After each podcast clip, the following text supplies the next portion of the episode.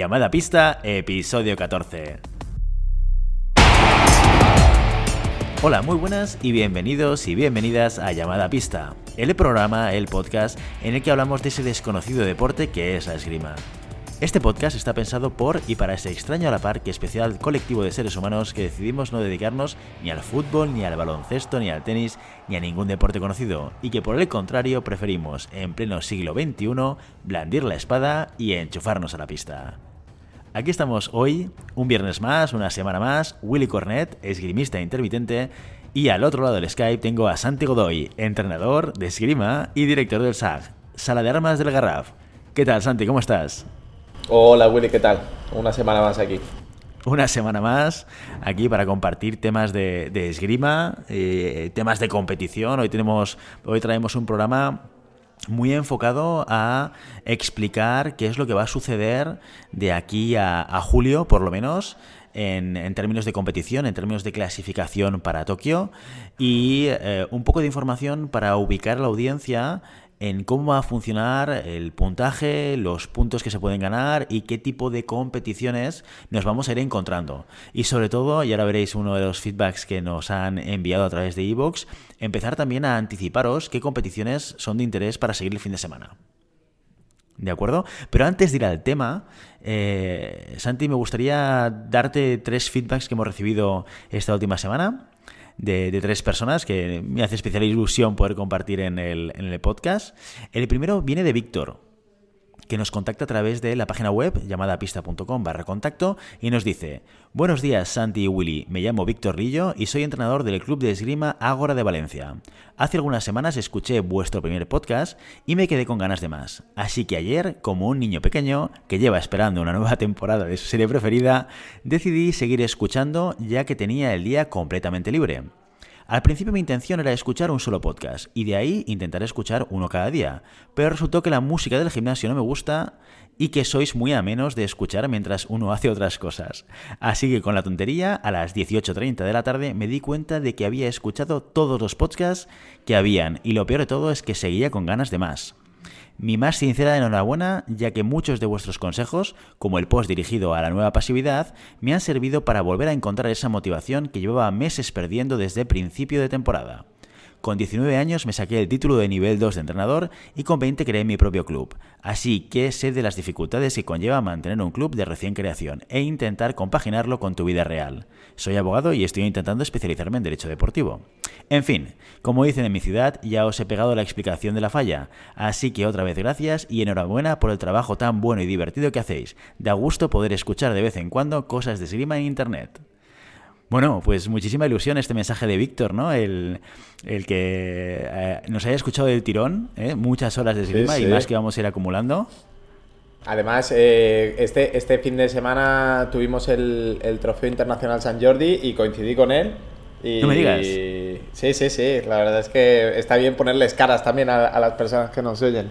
Y muy bien, la verdad es que es, es es gratificante, ¿no? El que la gente encuentre de interés lo, que decimos. Además, eh, ah, tenemos muchos paralelismos, ¿no? Eh, abrió una escuela de esgrima de la nada, eh, pasa por las dificultades que pasamos todos, entonces hablamos un poco, el, como diría que el, mismo idioma, ¿no? Entonces está bien compartir estas experiencias. Claro, supongo que además, si la esgrima es un deporte muy nicho, hay más en España, eh, imagino que si ya vamos al nicho de gente que hace esgrima y monta un club, será más nicho todavía. Y, poder ver y conocer gente que pasa por experiencias similares a la tuya en cosas que son tan específicas, seguro que yo creo que ayuda, ¿no? Que ayuda un poco que la gente vea experiencias diferentes, vea cosas que han hecho otros y eso les puede ayudar, ¿no? A su propio proyecto y en no sentirte solo, que esto yo creo que también debe ser una de las, de las cosas cuando, imagínate, nosotros estamos aquí en Cataluña, que hay varios clubs, pero si montas un club de esgrima en cualquier otra ciudad eh, en el cual igual eres la única, la única alternativa esgrimística, pues imagínate, es que te puedes sentir muy solo, ¿eh? Sí, sí, sí, sí. aparte es lo, que decimos, ¿no? Que también la esgrima tiene este rollo endogámico que nos cuesta abrirnos a, a, diferentes experiencias eh, de otros deportes cuando debería ser nuestra primera eh, prioridad, ¿no? El ver qué hacen los demás, e intentar repetirlo intentar replicar lo que funciona y evitar lo que no funciona. Pero sí que es verdad que poco a poco estamos, estamos siendo, llegando a más gente y bueno, dando solución a problemas que, que sin duda nos hemos encontrado todos y, y bueno, que no tienes que descubrirla tú, sino que alguien ya la ha resuelto por ti y es mucho más rápido. Y tanto. Muy bien, eh, mensaje muy interesante de nuestra amiga La Guiri Rubia, eh, que nos contacta y que con la que mantenemos conversaciones en los comentarios de Evox, que nos dice lo siguiente. Dice, como siempre, gracias por vuestro programa. Me ha encantado el buen rollo que tienen los chicos de espada entre ellos. Este era un comentario específico de la entrevista que hicimos al equipo nacional de espada masculina. Y, y comenta... Dice, y me parto con las tomas falsas del final. Si esto fue una sorpresa que le hice a Santi. Santi ni, sabía que iba a aprovechar. ni, se había dado cuenta.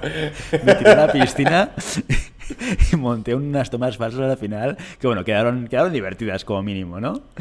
Dice, ¿cómo Quizás me pasé un poquito con Eugeni, pero bueno. ¿Te, dijo algo Eugeni después o no? No, no, pero después oyéndolo desde fuera dije, ostras, esa, las dos han dolido, ¿eh? Bueno, pero también Ángel eh, nos dio una collejita, ¿eh? Al principio. Sí, sí. No, no, no, sí, sí, sí, seguro, seguro. El presupuesto crecerá, Ángel, seguro, seguro. Sí, sí. Eh, y continúa el, comentario de, nuestra amiga la Rubia. Dice, como sugerencia, además de hacer el repaso de las competiciones pasadas, ¿podríais indicar al final del programa qué competiciones va a haber ese fin de semana o el siguiente para que nos acordamos de seguirla? Y dice, y si sabéis si estarán disponibles en streaming, ya es el 10, el 10 de 10. Sobre todo ahora que esperamos ver competiciones intensas con eso de que cuenta ya el ranking para las Olimpiadas. O sea que esto es muy interesante. Además, lo que pasa es que aquí, fíjate que eh, en la entrevista que hicimos al equipo nacional de espada masculina, yo le repetí como tres o cuatro veces en toda la entrevista, os voy a ver el fin de semana por streaming, y luego descubrí que, no había streaming, tío, en, en, la competición de Buenos Aires. Yo te comento, el, el, tema es que eso lo lleva cada organización de cada competición.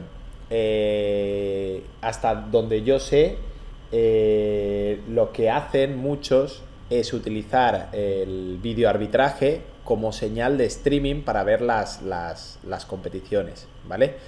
Em, es decir, cuando vemos una competición en YouTube, vemos dividida, ¿no? La pista roja, pista amarilla, pista verde, ¿no? Sí. Eh, pero no es obligatorio hacerlo por streaming. Sí que es obligatorio tener vídeo arbitraje, pero no es obligatorio hacerlo por streaming. Entonces, eh, hacerlo por streaming es como una, un plus que hacen los organizadores, pero que no tiene por qué ser obligatorio. Entonces, cuando eh, eh, hay una empresa que se dedica a coger la señal de las cámaras constantes, de las cámaras del vídeo arbitraje, y sacarlas por, por streaming y, hacer un montaje para, verlo online en, en, YouTube, en el canal oficial de la FIE. Eh, pero repito que no es algo obligatorio.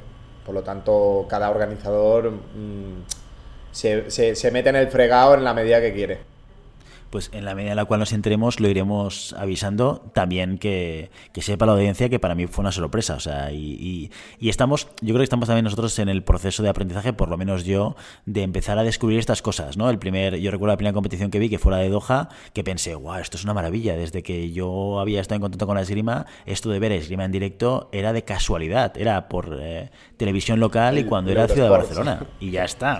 y en diferido, y en diferido, ¿no? O sea pero que ahora ha avanzado mucho y, en la medida en la cual vayamos descubriendo cosas, pues lo iremos explicando en el podcast, ¿no? Sí, además ahora está el proyecto de la Liga for Sport, ¿no? La Liga Sport, que se llama ahora, eh, que es un proyecto de cooperación de la Liga de Fútbol eh, que ha dado una subvención a todos los eh, deportes minoritarios para poder precisamente sacar las competiciones en streaming. Entonces hay un canal de YouTube que es la Liga Sports que podéis seguir prácticamente todas las competiciones nacionales por streaming porque se encargan ellos, que fueron los mismos que, comentaron en Ciudad de Barcelona, eh, que harán el Villa de Madrid, bueno, eh, poco, un poco de todo.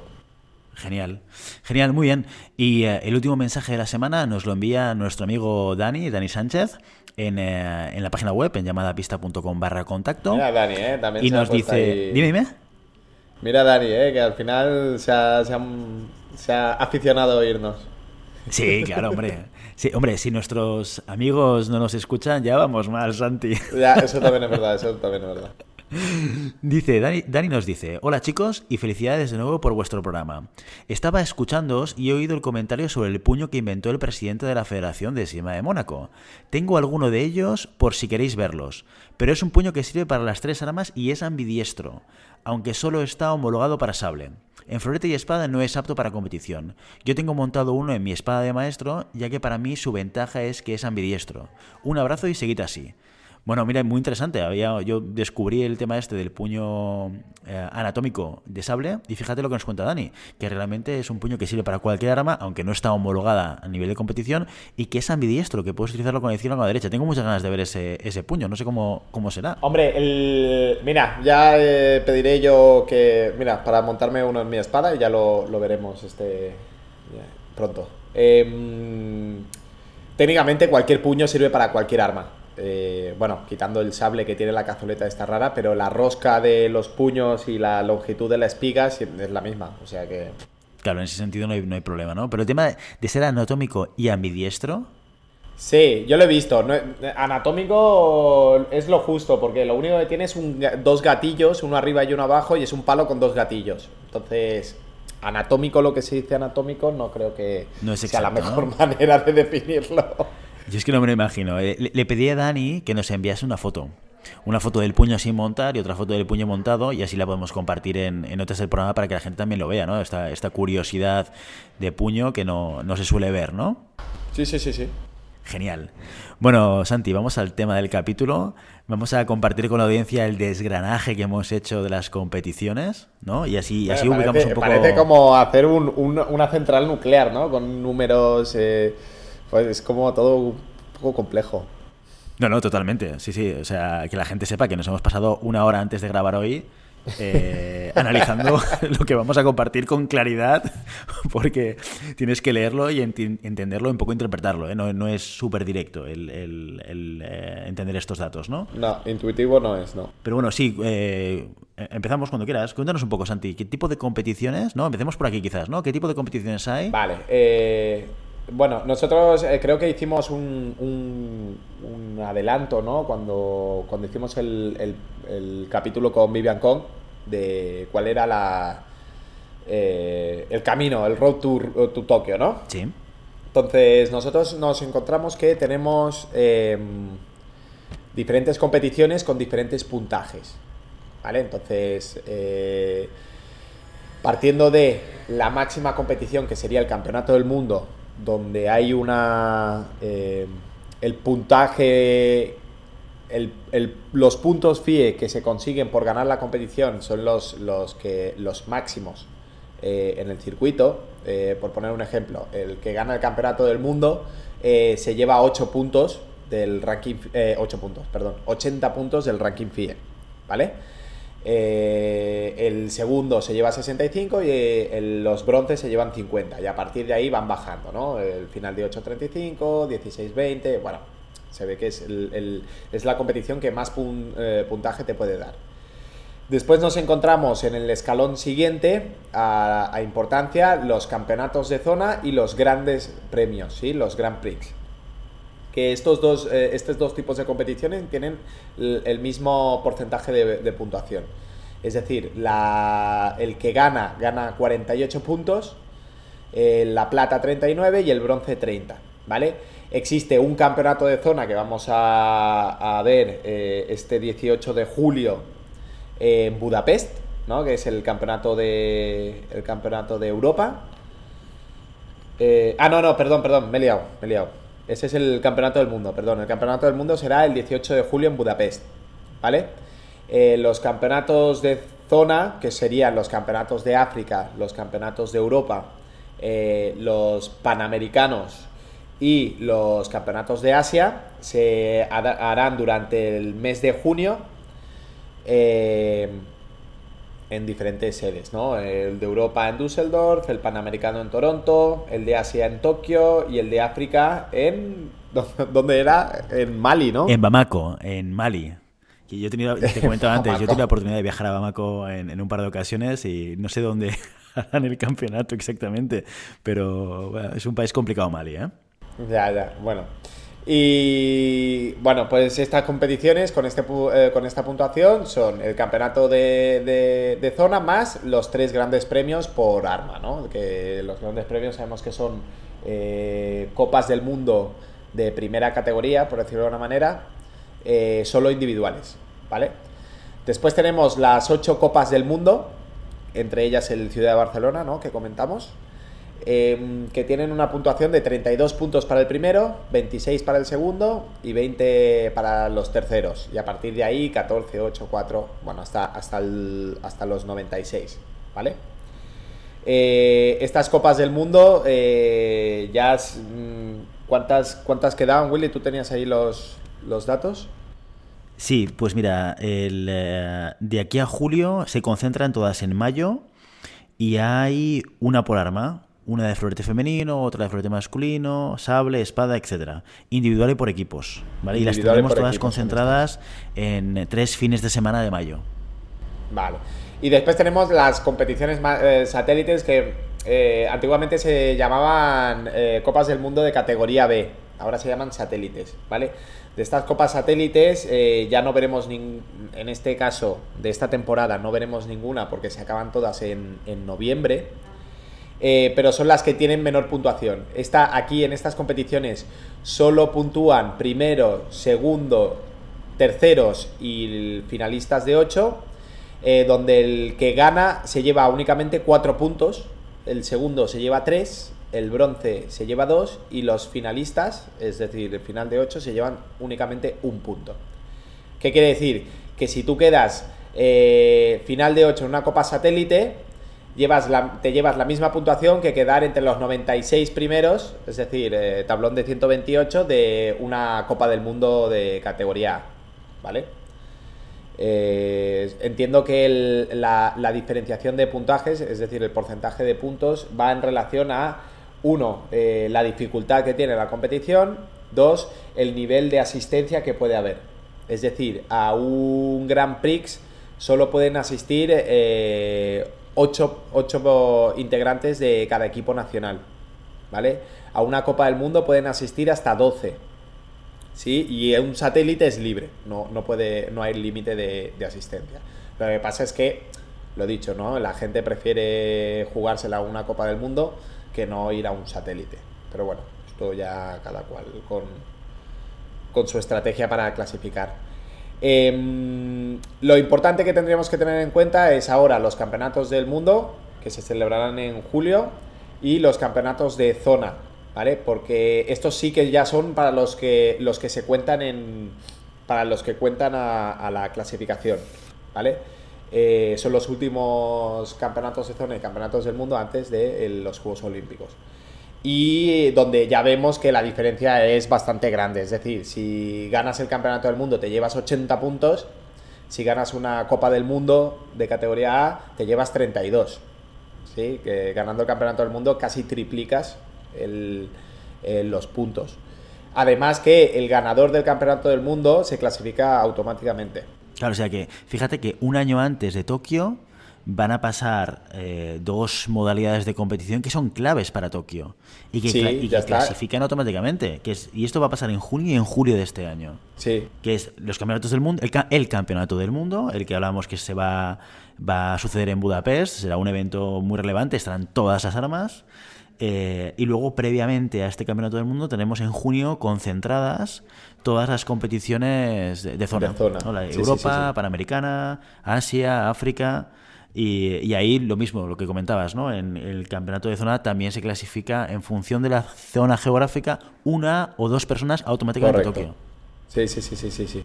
Entonces, bueno, ahí ahora la verdad es que eh, cuando decimos ahora empieza el, camino, tu, el road to Tokio, eh, literalmente ha empezado. Es decir, ya cada punto cuenta, ahora cada competición cuenta nos... nos eh, lo que es muy curioso, que es súper curioso, y es el hecho que eh, las competiciones más importantes eh, para la clasificación olímpica se darán precisamente ahora. Es decir, al inicio de. Al inicio de la clasificación olímpica. ¿Por qué? Porque el campeonato del mundo es ahora en julio. Y después vendrá todo lo que son las satélite. Y después vendrá todo lo que son los, gran, los, los grandes premios y las copas del mundo, ¿no? Entonces, te la juega. Hay mucha gente que se la juega automáticamente ahora. Por eso en el Ciudad de Barcelona y, y en este, lo que hablábamos, ¿no? De Julen Pereira, que esté muy fuerte ahora, es lo mejor que le puede pasar. Porque haciendo una, un buen campeonato de Europa un buen campeonato del mundo, prácticamente te aseguras la clasificación olímpica.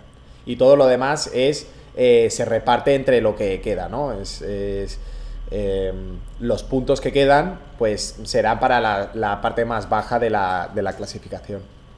Claro, ahí todavía, de cara a septiembre, tendremos una gran concentración de Copas del Mundo y Grand Prix.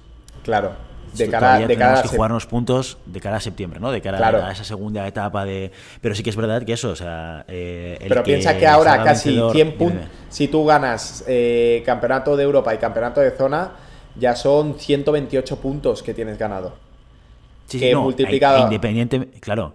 Pero incluso, aunque si quedas campeón sobre el campeonato del mundo, ya estás clasificado. O sea, es claro, que por eso. Ya tu nivel de relajación es, es preparatorio a Tokio. Claro, ya está. Ya es el, el hecho de eh, cuando tú eh, aseguras la clasificación, cuanto antes asegures la clasificación, antes puedes pre- preparar los Juegos Olímpicos. Entonces, hasta que no está segura la clasificación olímpica, tú no puedes preparar unos Juegos Olímpicos porque no sabes si vas a ir o no. Además que eh, a nivel de planificación, ¿sí? Existen competiciones objetivo. Entonces tú tienes que marcar muy bien cuál es tu pico donde vas a estar en mejores condiciones. Entonces, no es lo mismo tener el pico, en, por ejemplo, en julio del... eh, en este julio, julio de 2019, en el Campeonato del Mundo, eh, lo ganas y ya tu próximo pico es en, en agosto del, del 2020, que tener que, mm, si te va mal el campeonato de, Europa, ir al campeonato del mundo. Si te va mal el campeonato del mundo, ya tienes que dividir entre las, los grandes premios y las copas del mundo para conseguir el- la clasificación. Y una vez que la consigues, coger el pico otra vez de los Juegos Olímpicos. Entonces, obviamente, cuanto más esperes en clasificarte o cuanto más tardes en clasificarte, eso que en principio te perjudica a la hora de eh, preparar los Juegos Olímpicos. Eh, eh, siendo objetivos, tienes menos tiempo para preparar unos Juegos Olímpicos. Y déjame hacerte una pregunta que me viene ahora, no lo hemos comentado antes, pero me viene a la cabeza eh, una pregunta de ignorante absoluto. ¿eh? ¿El, el campeonato del mundo, los campeonatos del mundo y campeonatos de zona, se hacen cada año? Sí. ¿O se hacen cada dos años? ¿Se hacen No, cada no, no, año? no. Cada año se hace. Sí, sí, sí, sí. Cada año. Cada Pero, año. Entonces, claro, yo me imagino, si eh, tú te juegas la llegada a Tokio, que las Olimpiadas en esgrima es como el evento, ¿de acuerdo? El gran evento deportivo. Seguramente el campeonato del mundo y campeonatos de zona del año que viene, que son preolímpicos, ya en el año olímpico, pueden llegar a ser descafeinados. No, no, no, Es no, no, no, no. Es que en el momento que hay Juegos Olímpicos no hay campeonatos del mundo. Vale, vale, vale. Ya, Sustituye estoy el- ese mix y digo, claro, la gente que está un, eh, un Julen Pereira que se, trae- que se clasifica a las No, Olimpiadas. el que- ya, el que suele vamos, yo ser- no me presentaría. No, el que suele ser desco- descafeinado es el campeonato del mundo del año siguiente a los Juegos Olímpicos. Ese sí que suele ser más. más eh, no, no, no, no me gusta la palabra flojo, pero sí que suele ser más descafeinado. Por todos, por, también por la resaca del- de los Juegos Olímpicos. Pero piensa que en los Juegos Olímpicos participan solo 34 tiradores individuales, ¿eh? Entonces. em, descafeinado de aquella manera. Pero sí que es verdad que el año post-olímpico, yo sobre todo lo, lo hemos vivido en el Ciudad de Barcelona. Los años post-olímpicos, la, participación baja bastante. Baja bastante. Quiere decir que hay 50, 60 atletas menos en la, en la competición. Porque ya no es esta prioridad de clasificación. Es curioso, lo, comentamos una vez, creo, ¿no? Es curioso que eh, la competición, que a priori es menos. eh, en sí, la competición que es menos difícil, eh, sea la que más prestigio te dé y que la clasificación sea tan compleja, porque claro, la cla- decimos que la competición en sí son 34 tiradores, ¿no?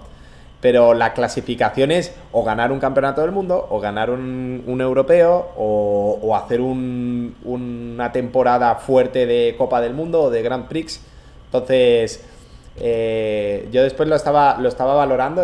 sí que es verdad que a efectos puntuales los Juegos Olímpicos eh, no es la competición más dura, pero sí que es la que te hace estar en un nivel muy alto durante mucho tiempo, porque si contamos la clasificación olímpica como elemento dentro de la competición, eh, es súper dura, es muy dura.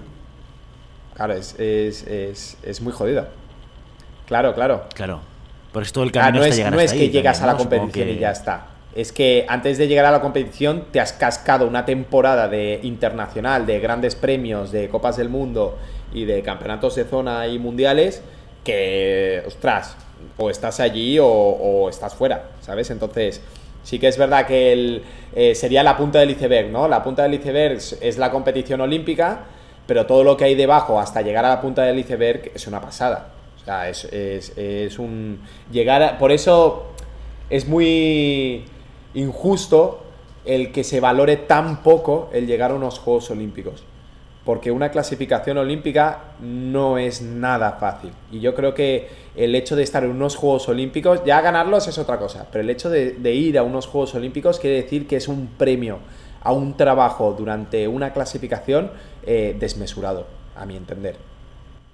Claro, una cosa interesante que ahora me viene a la cabeza también sería entender eh, cuál es el impacto económico de eso, ¿no? Porque seguramente debe tener cierto impacto a la hora de que tenga tanta relevancia. Y cuando hablo de impacto, eh, impacto económico, me, refiero a que sé que de entrada, cuando ganas un oro o una plata o un bronce, cuando ganas una, medalla en un juego olímpico, eh, tienes una recompensa económica. Sí, sí, o sea, ganas dinero, te pagan por conseguirlo, ¿no? Supongo que también, y esto me lo estoy inventando porque no lo sé, pero presumo que el, el país que ha conseguido esa medalla, no solo el deportista, también se debe llevar algo de dinero eh, de premio, digo yo, ¿o no? No, lo sé, no lo sé. No diría que no. Diría que no, porque unos Juegos Olímpicos no... Incluso, por ejemplo, ahora cuando, cuando hubo lo de Madrid 2012, ¿no? 2016, eh, la inversión que tiene que hacer el país eh, no viene a través del Comité Olímpico Internacional. Es decir, toda la infraestructura lo tiene que pagar el país. Por eso hubo mucho, mucho lío en, Río, ¿no? Porque en Río, por, eh, ejemplo, em, el problema fue que el país estaba súper endeudado, ¿sí?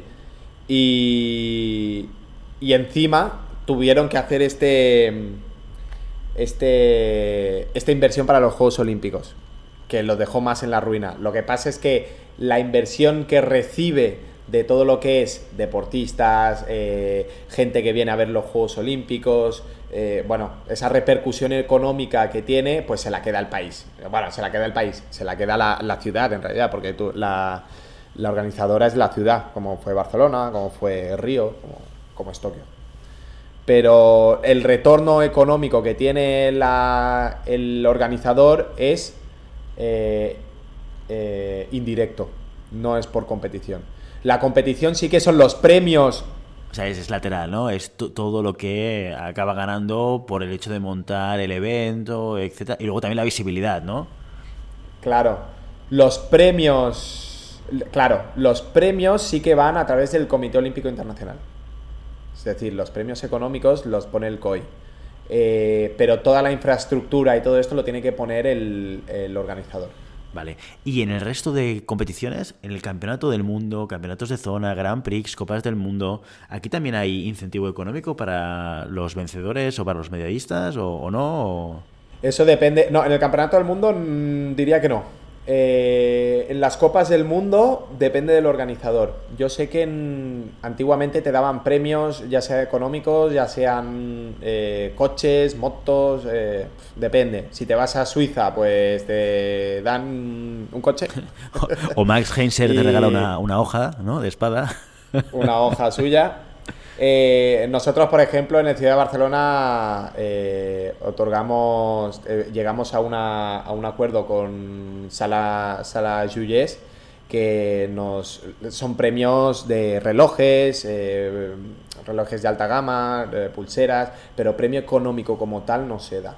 Y no es común que se den premios. Sí que es verdad que en competiciones privadas, por decirlo de una manera, que cogen, por ejemplo, Copa Audi o como la que vimos, ¿no? Que es en, en Suiza, creo que es, que tiene un, un, patrocinador oficial que se encarga de todo lo que son los premios.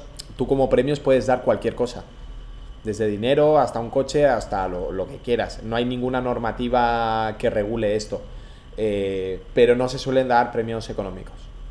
Antiguamente sí, ¿eh? Antiguamente claro, Este, este, es un tema muy interesante porque eh, realmente en muchos casos hay una cierta correlación entre inversión económica, y tiene sentido, ¿eh? Inversión económica y, y resultado deportivo. Y tiene todo el sentido del mundo como incentivo para que la gente pues eh, primero se pueda centrar en el deporte, porque no es lo mismo que tengas que compaginar a nivel profesional eh, ciertas cosas y luego además hacer deporte y estar en competición.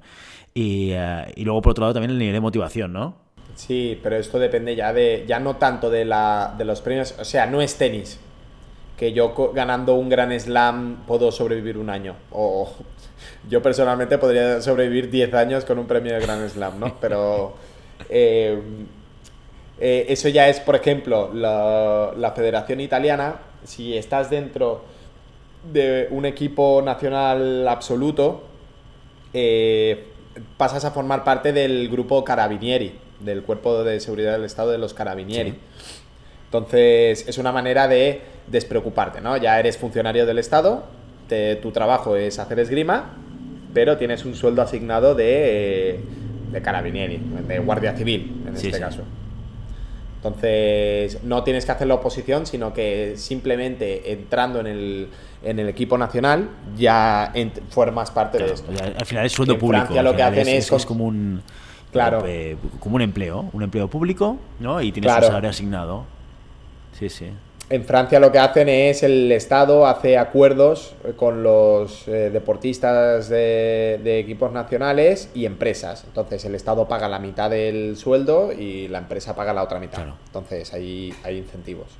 Aquí en España, pues no, que yo sepa, no tenemos nada. Hacemos lo que podemos, ¿no? Tenemos buena voluntad, tenemos buena voluntad y, y muchas ganas de hacer deporte. Eso sí que lo tenemos. Muy bien, muy bien, Santi. Oye, pues mira, hablando de competición y ya una cosa que no te he comentado, pero que me viene a la mente ahora, antes de cerrar el episodio de hoy, eh, nuestra amiga la Gris Rubia también por Evox nos envió un mensaje y nos dijo que para cuando montábamos una competición de llamada a pista. ¡Ostras! Ah, pues mira, te voy a decir otra, otra primicia. Eh, este fin de semana, hablando con Laia Vila, ¿sí? Que cuando hacemos una entrevista al equipo de sable femenino. Pues esto, vamos. Están esperando nuestra, nuestra invitación para, para entrevistarlas a ellas. Vamos, esto lo, calendarizamos y, y, por supuesto que traemos aquí a las chicas de Sable. La gran apuesta de Santi. Y tanto. o sea que sí, sí. Yo tengo muchas, muchas ganas de, verlas, la verdad. Llevan mucho tiempo trabajando para ello y yo creo que ya se lo merecen. Pues nada, esto en, en la agenda, en los, en los to-dos de llamada a pista, que ya tenemos una lista como bastante grande ¿eh? de cosas que tenemos que ir haciendo. Sí. Todo el, mundo, todo el mundo quiere salir en llamada a pista. no, y nosotros que estamos encantados de que la gente venga aquí a explicar su, su historia, su anécdota y, y, por supuesto, su experiencia en el mundo de la esgrima. Muy bien. Muy bien, Santi. Oye, pues hasta aquí nuestro episodio de hoy. Hoy creo que conseguimos el reto de los 30 minutos. Chan, chan, chan, chan. ¿Qué pasará en el próximo episodio? Ya lo veremos. ya lo veremos, ya lo veremos. Genial. Muy bien, chicos, pues hasta aquí nuestro episodio de hoy. Como siempre, queremos invitaros a que os pongáis en contacto con nosotros y nos deis vuestra opinión o nos digáis si queréis que hablemos de algún tema concreto o pregunta. Ya veis que siempre que podemos compartimos el feedback que recibimos eh, y cualquier temática que queráis que, toquemos y comentemos en el, en el podcast, pues bienvenido, bienvenido es. Y siempre lo podéis hacer a través de la página web llamada pista.com barra contacto. Y sobre todo, si el contenido de este podcast os gusta, no os olvidéis suscribiros, compartir este episodio en cualquier red social y por favor darnos esas 5 estrellas en iTunes que nos van a permitir poder dar más visibilidad a este podcast y que le llegue a toda aquella gente que sea apasionada de la esgrima como vosotros y como nosotros. Muchas gracias por todo, por vuestro tiempo, por vuestra atención y por vuestro interés en este maravilloso deporte que es la esgrima. Nos escuchamos la semana que viene. Hasta entonces. Adiós.